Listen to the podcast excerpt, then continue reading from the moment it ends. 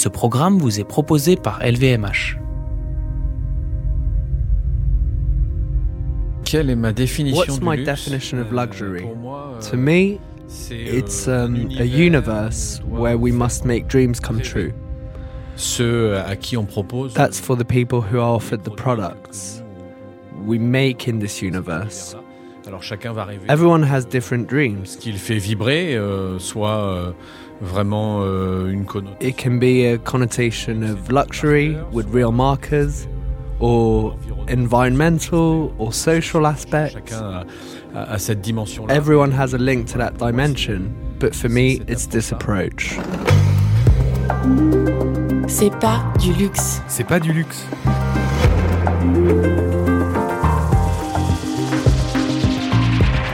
Un monde meilleur, Plus juste, plus équitable, plus responsable, plus beau. plus vivable. C'est pas du luxe. Un monde comme ça, c'est pas du luxe.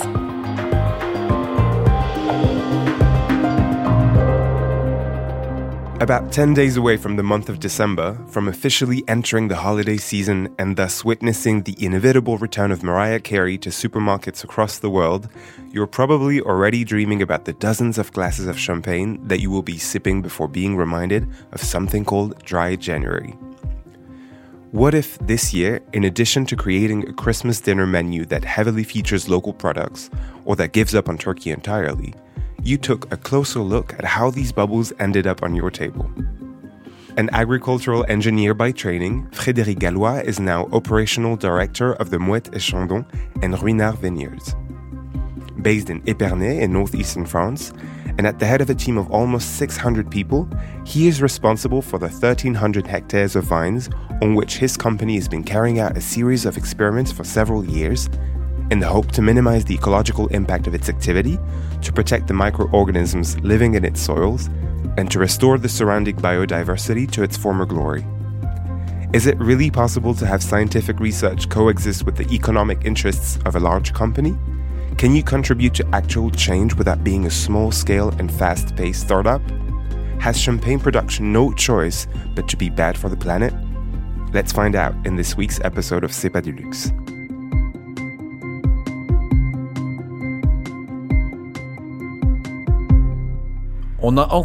We took more than 10 years ago d'années quand même, un a strong turn in terms of wine growing techniques, viticole, avec une with a stronger and stronger awareness of the environmental bah, de l'impact impact of the way we manière dont nous produce.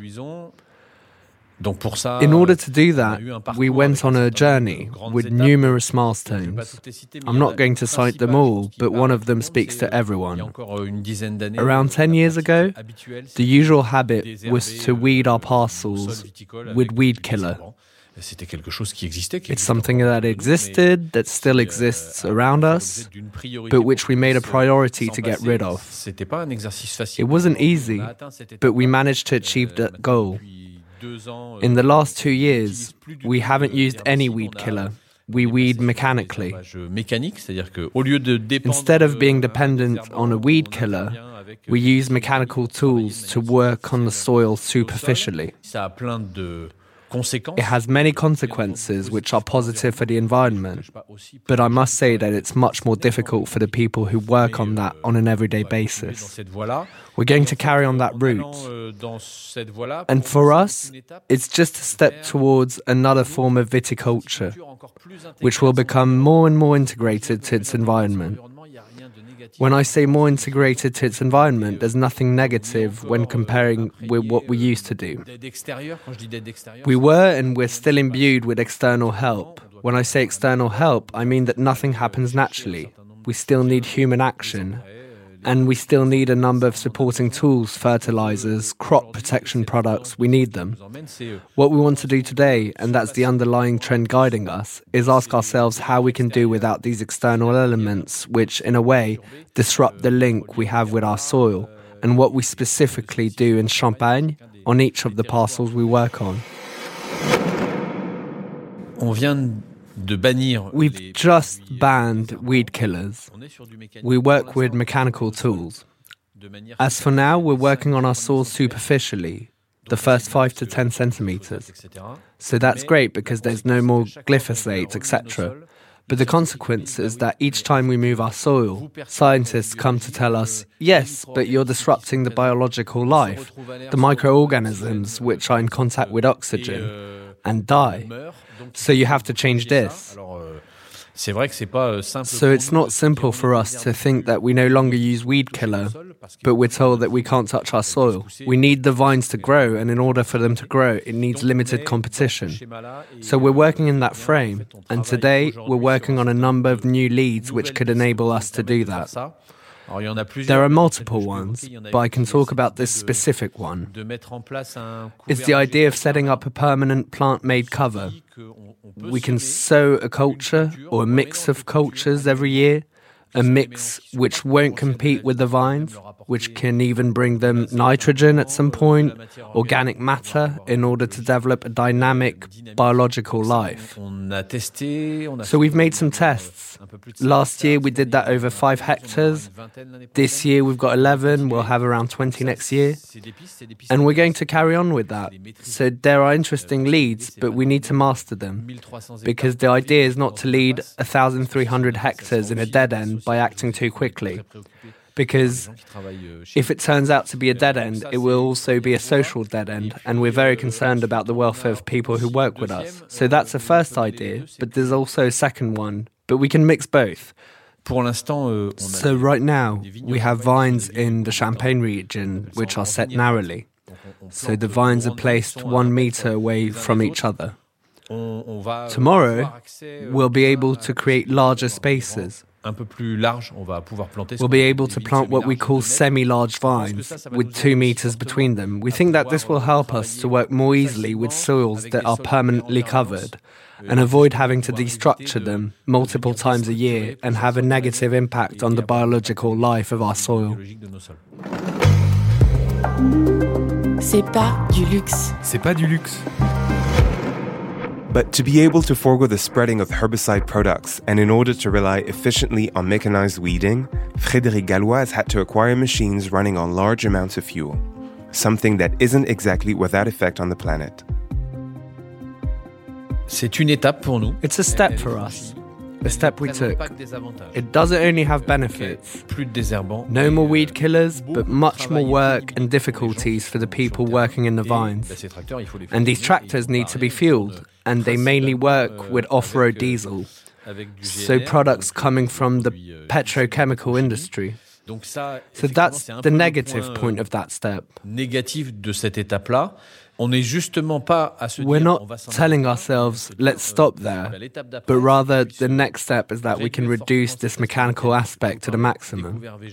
I was telling you about plant covers. Our objective with that, I'll give you a metaphor. Depending on the year, on the amount of rain, we use a tractor six to ten times to maintain our soil. We hope that we'll be able to reduce that to two or three times with our permanent covers and eventually to none. So that's an answer which could be very interesting for us. We're also looking into different techniques like electrical weeding. These are things that we're testing it could also become a contribution. Because in the first tests with electrical weeding, we saw that with two or three interventions a year, we could solve a big part of our problems. And the other idea we're exploring is that we have tractors and we'll need tractors for a long time. But if we can get smaller, more energy efficient machines, we can clearly improve this environmental aspect of our activity. So we have important work in progress on that. And next year, we'll probably be able to try prototypes of a certain amount of machines. It's a bit like in the car industry. Today we have combustion engines. We have bought electrical machines. Today, 10% of our fleet is made of electrical machines. So that's not bad, and the impact is clear. We're working for the future on having hydrogen fueled machines. That would be a real step forward and a real way to reduce to almost zero the carbon footprints of our activity. One element in the way that we produce doesn't change. It's our soil. Our soil has been here since 1743 when the brand was created. It was already there beforehand. It hasn't changed. Our soils remain the same. And that takes a special meaning for me with climate change. Our soils will remain with their characteristics. Climate can change, ways to produce as well, so we need to have preserved, dynamic soils, which enable us to produce the best possible grapes with the characteristics we're looking for. So soils are becoming something more and more important in our reflection, and hence all these reasonings which we have to try and relearn a certain amount of things. C'est pas du luxe. C'est pas du luxe. According to many startups working to make the luxury industry more sustainable, it is because they are still small that they can easily make these efforts. On the contrary, Frédéric Gallois believes that his company's immense strike force is the reason why it is able to experiment and to eventually challenge the traditional way of doing things. I think that it's much easier for us, Moët Chandon, with our size, to be able to try things on 10, 15, or 20 hectares. We run 1,300 hectares, so we can afford to make mistakes. The group accepts the fact that we can go wrong, and mistakes can be managed more easily considering our size. Our CEO often says that we have a leading role on the subject with the other big names around us. We have to take it upon ourselves to clear the way, even if sometimes this means taking financial risks to pave the way for what we'd like to see in the whole of Champagne in the years to come. Euh, euh, Today in Champagne, but also in other wine growing regions, there are people taking risks and challenging us by showing us the way. Maybe they have less surface, or they're alone, or with one employee. So they dare to try things and much quicker than us sometimes. So it gives us a push. It creates a climate of innovation where things don't remain static. So there's this whole environment which makes us think a lot. Sometimes we even have to restrain the number of initiatives, but it's better to be in an environment where there are new ideas every five minutes rather than somewhere where nothing happens and you have to drag ideas out of everyone. Do you feel like this might be a reaction to the endangerment of this terroir that you're so attached to? Do you think that errors have been made and that a culture of productivism could have scared some people? We need to take account for that part. The history of the brand, like the history of the Champagne region, are the history of our society. We've gone through a time, the post war years, the post war economic growth, where the goal was to live better, to not lack anything, whatever the impact was. The environment wasn't an area of concern. I think that was also the case in Champagne. I'm even sure of it. Just like in all our lives, in our parents' lives in particular. And we gradually took this into consideration from the 90s, approximately. There have been numerous international and national events, and that has been reflected everywhere, in Champagne, just like in other places. And indeed, we take account for misuses, misuses which we still pay for now, on certain practices. But it's our role to change things, to shift focus regarding what was done before. Today, I don't see any practices which can be qualified as misuses. They no longer exist. But we now need to reach the next level, which is how do we have a wine growing production which is less and less energy consuming? And to reach that goal, we need to get back to a notion of balance with the ecosystem, the environment, biodiversity. That's why we work on these topics, because it will be thanks to that balance that we will manage to really change the next step. For now, the frame in which we are enables us to match our qualitative and quantitative goals. The next step, I talked about plant covers, about less and less use of phytosanitary products, and that's why we need to test it. We need to find the right adjustment which enables us to reach the balance we want. It's probable that this will lead us to having to accept the idea of reducing our production potential. We need to be realists and pragmatic. We won't be able to do both, or both at the level at which we are today, eventually. I don't know. When this eventually is, and I think that minds are integrating that part more and more. There are economical consequences because we are a designation of origin. There are 34,000 hectares in Champagne. In all probability, there won't be 90,000 in the next two or ten years, so we have to do with what we have. Here again, it's a question of balance, of market as well, because we can imagine that if tomorrow we have a lower capacity of production than today, champagne or its positioning will change because if there are less grapes, there will be less champagne. And some markets will maybe no longer be markets for champagne. It's also going in the direction of a better valorization, a more and more qualitative positioning strategy. I think there's a certain logic in both approaches. C'est pas du luxe. C'est pas du luxe. On top of managing the vineyard, Frédéric Gallois also oversees the reforestation of the surrounding pastures, the goal being to foster a biodiversity that had up until then been disregarded and that is, according to him, essential to the practice of sustainable viticulture.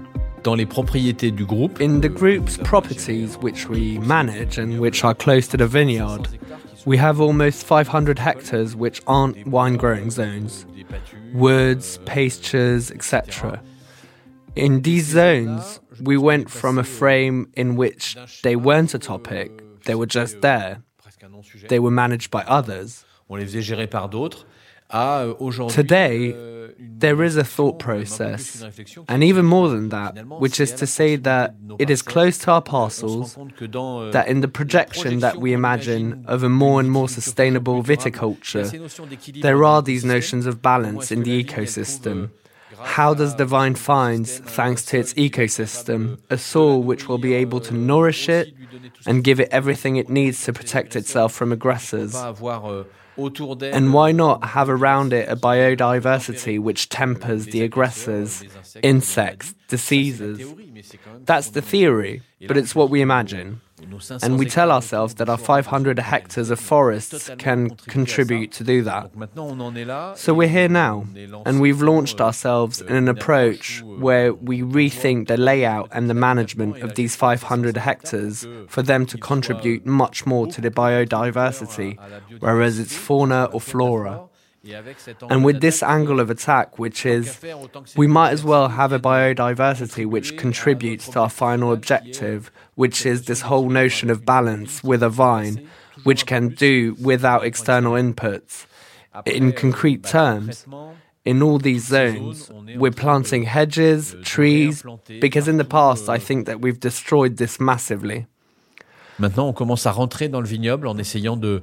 Et, et c'est pas facile pour nous de- de- d'aller dans cette voie-là, mais on arrache.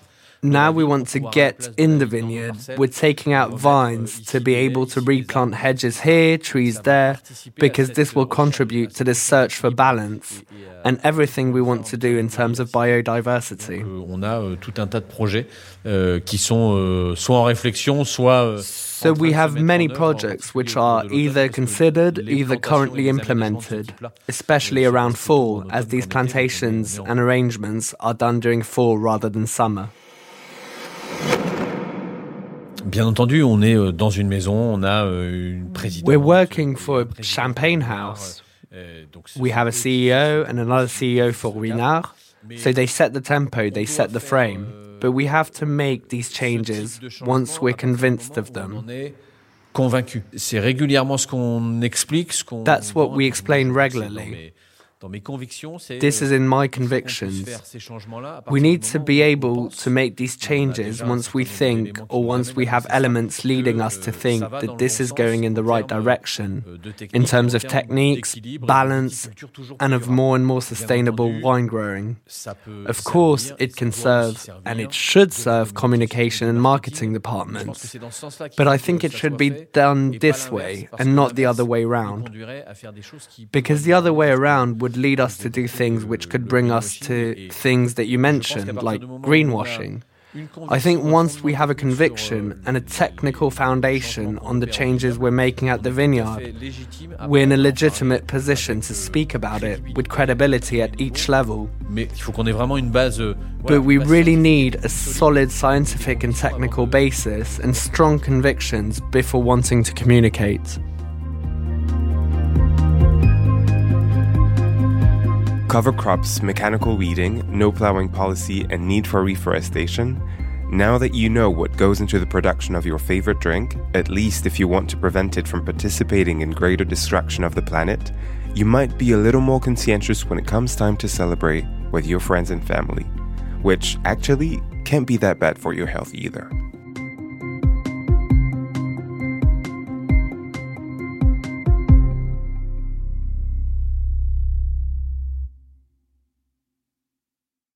Salut, je suis Mickaël Jérémiaz, ancien champion paralympique de tennis fauteuil et tous les vendredis soirs à 21h, je vous donne rendez-vous sur So Good Radio avec mon émission Dis-moi oui, Andy.